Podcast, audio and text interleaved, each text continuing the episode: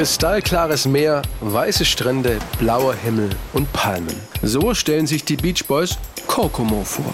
Einen fiktiven Ort unter der prallen Sonne, irgendwo in der Karibik. Ein Ort, um das Leben zu genießen, mit all den Menschen, die man liebt.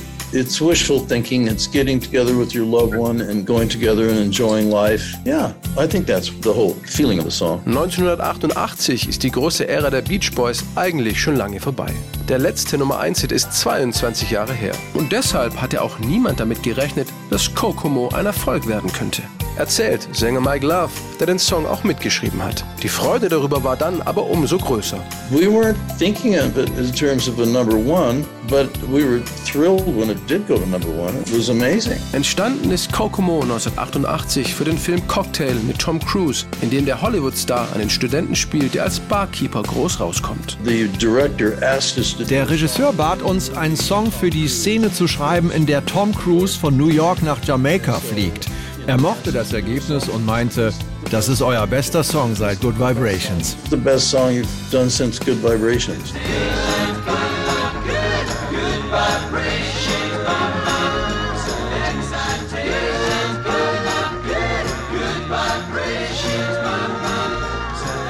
Dabei ist Kokomo eigentlich noch ein paar Jahre älter als Good Vibrations. John Phillips von The Mamas and the Papas hatte die Ursprungsidee zum Song schon Mitte der 60er Jahre von ihm stammen auch Lieder wie California Dreamin' oder Scott McKenzies San Francisco.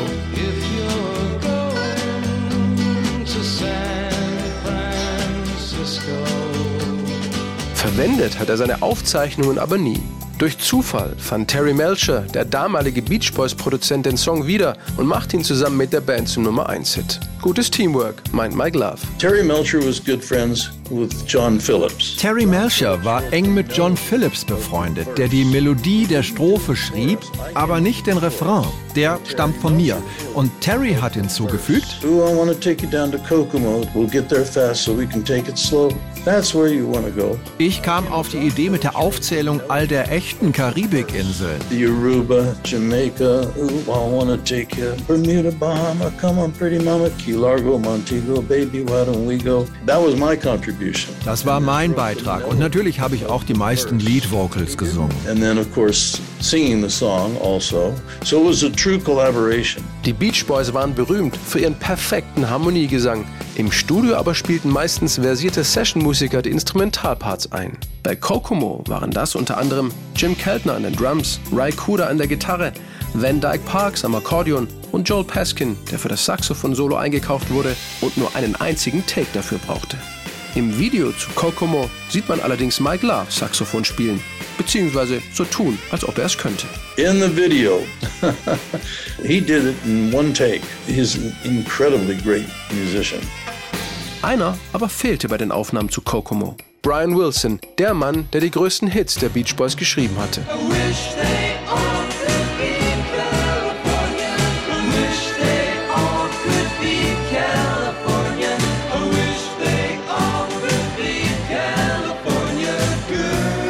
Das lag zum einen an seinem schlechten Gesundheitszustand.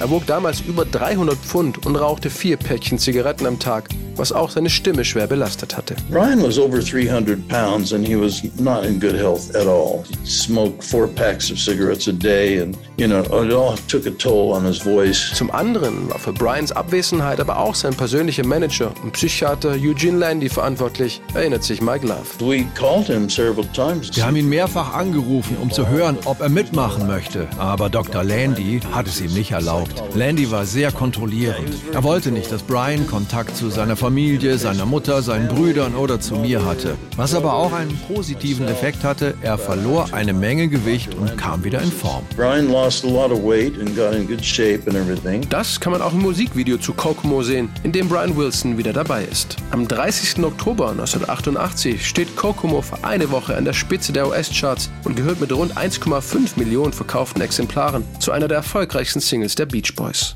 Seit Kokomo gibt es auch unzählige Strandclubs und Urlaubsressorts, die sich nach dem Song benannt haben. Rabatte oder Einladungen waren für Sänger Mike Love dort bisher aber nie drin. Not so far. das echte Kokomo ist übrigens weder eine Insel vor der Küste Floridas noch ansonsten einem paradiesischen Ort, sondern eine Kleinstadt im mittleren Westen der USA im Bundesstaat Indiana. Aruba,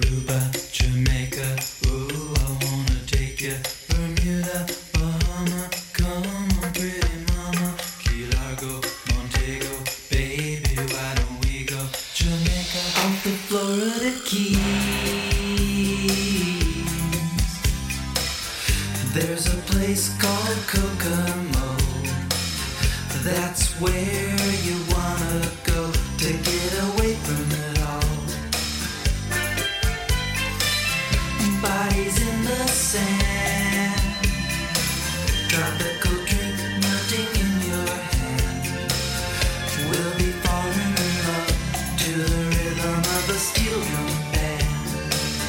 down in Kokomo.